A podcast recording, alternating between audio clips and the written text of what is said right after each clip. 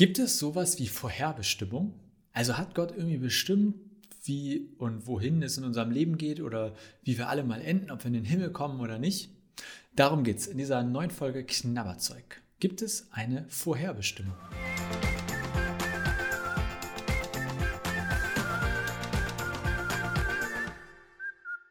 Moin, ich freue mich auf diese neue Folge Knabberzeug und ähm, ich muss gestehen, ich habe gleich mal bei Wikipedia nachgeschlagen, denn wenn ich gefragt werde, Jonas, gibt es sowas wie Vorherbestimmung, dann klingeln bei mir gleich so die theologischen Glocken, falls es sowas gibt und ich denke an das Wort Prädestination. Das habe ich zumindest mal im Studium gelernt, irgendwie Prädestination. Und habe ich auf Wikipedia nachgeguckt, was dazu steht. Und ähm, Wikipedia sagt, Prädestination bedeutet Vorherbestimmung und ist ein theologisches Konzept, demzufolge Gott von Anfang an das Schicksal der Menschen vorherbestimmt hat. Insbesondere geht es dabei um eine Erwählung einzelner Seelen zum ewigen Leben oder zu ewiger Verdammnis.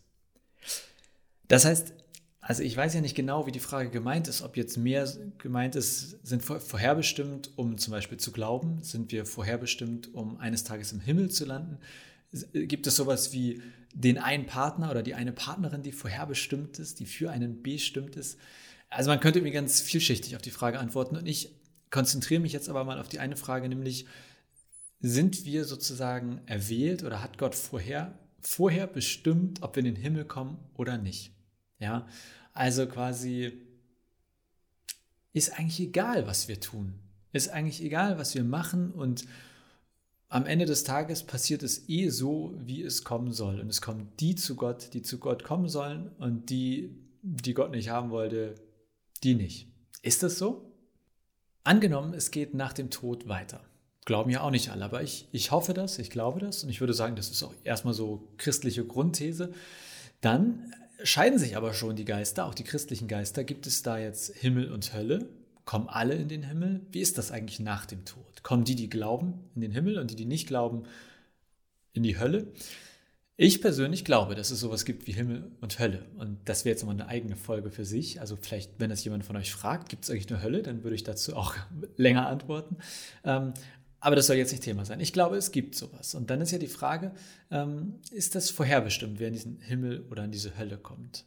Und das gibt es auch, wenn wir so in die Geschichte des Christentums gucken. Also es gibt Christen und Christinnen, die das schon immer in Anführungszeichen irgendwie geglaubt haben. Und das liegt auch daran, weil wir in der Bibel durchaus Ansätze finden, einzelne Sätze finden, die sich so verstehen lassen. Ich persönlich, also mich überzeugt das nicht. Ja, ich glaube auch nur, weil es quasi einzelne Verse in der Bibel gibt, die auf etwas hindeuten, ist das, finde ich, noch nicht ausreichend, sondern wir müssen ja immer so ins Gesamtkonstrukt gucken. Oder ich finde, wir müssen die Bibel als Gesamtes betrachten und schauen, wenn mal hier ein Satz in eine Richtung deutet, heißt das noch nicht, dass das ähm, unbedingt jetzt in dem Sinne biblisch ist oder vielleicht die christliche Meinung ist. Trotzdem, meine theologische Überzeugung, mein Verständnis der Bibel ist, dass es zwar Himmel und Hölle gibt und dass es aber nicht vorherbestimmt ist, wer wohin kommt. Und das glaube ich deshalb, weil ich glaube, es gibt eine Erwählung durch Gott oder eine Vorherbestimmung, aber die gilt allen Menschen. Also wenn man vorne in der Bibel anguckt, dann hat Gott das Volk Israel erwählt. Das war sein Volk, das war das Gottesvolk. Und alle anderen waren böse, so sozusagen. Das, also Gott war mit diesem einen Volk und mit den anderen nicht. Und mit Jesus globalisiert sich aber dieser Gedanke. Und jetzt gehören alle Menschen zum Volk Gottes, wenn man so will. Also Gott ist jetzt nicht mehr mit seinem Volk Israel, sondern mit allen Menschen. Und ich verstehe das so, dass Jesus für alle Menschen gestorben ist. Sprich, also übersetzt, der Weg zu Gott ist nicht für manche frei, sondern für alle Menschen frei. Jesus hat nicht den Weg für manche oder Auserwählte freigeräumt, sondern für alle Menschen. Und Jesus ist nicht für manche auferstanden, sondern für alle Menschen auferstanden. Trotzdem glaube ich nicht, dass automatisch alle Menschen bei Gott landen oder alle Menschen im Himmel landen. Denn ich würde immer sagen, der Weg ist frei. Jesus hat den Weg freigeräumt, aber es ist immer noch unsere Entscheidung, ob wir ihn gehen. Und ich lese aber nicht im Großen und Ganzen in der Bibel von einem Gott, der irgendwie sagt, so du ja, du nein, du ja, du nein, sondern wenn wir uns das, wenn wir diesem Bild bleiben, ja, ein Weg, der freigeräumt wurde von Steinen und dergleichen. Für mich ist Gott einer, der am Ende des Weges mit weit geöffneten Armen steht und sagt, kommt her, kommt alle her. Ich, ich wünsche mir, dass ihr zu mir kommt. Der quasi springt und so über den Arm wedelt und sagt, hier bin ich, hier bin ich. Der sich freut, wenn alle Menschen über diesen Jesusweg zu ihm kommen. Aber der nicht zwingt, der nicht ausschließt und der in dem Sinne auch nicht vorherbestimmt. Keine Ahnung, ob Gott jetzt vorher schon weiß, wer zu ihm kommt oder nicht. ehrlich gesagt, who knows, was Gott schon weiß, ja. Aber jetzt im Sinne von, dass Gott grundsätzlich manche Menschen ausschließt, zu ihm zu kommen, das lese ich echt, da lese ich genau das Gegenteil in der Bibel und in der Story von Jesus. Nämlich, nämlich für mich ist die Story von Jesus, Jesus ist der Weg zu Gott und Jesus hat sozusagen diesen Weg zu Gott mit sich freigeräumt und gesagt, hier geht's lang. Und am Ende dieses Weges steht ein Gott, der laut auf sich und deutlich auf sich aufmerksam macht und sich einfach nur freut, wenn Menschen zu ihm kommen. Ich glaube aber auch, dass wir diesen Weg eben gehen müssen oder auch gehen dürfen, dass wir nicht gezwungen werden, diesen Weg zu gehen und dass er uns aber auch nicht per se versperrt ist.